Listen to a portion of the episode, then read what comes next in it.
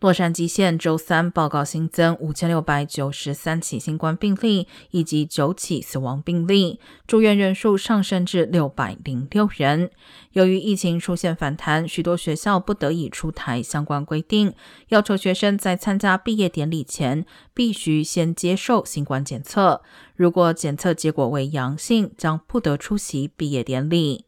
虽然目前许多学校已经开始放暑假，但过去几周，洛县青少年是所有年龄层中新冠感染率最高的。截至六月八号的统计显示，每十万名十二至十七岁青少年中就有七百六十二起病例，比一个月前增加超过一倍。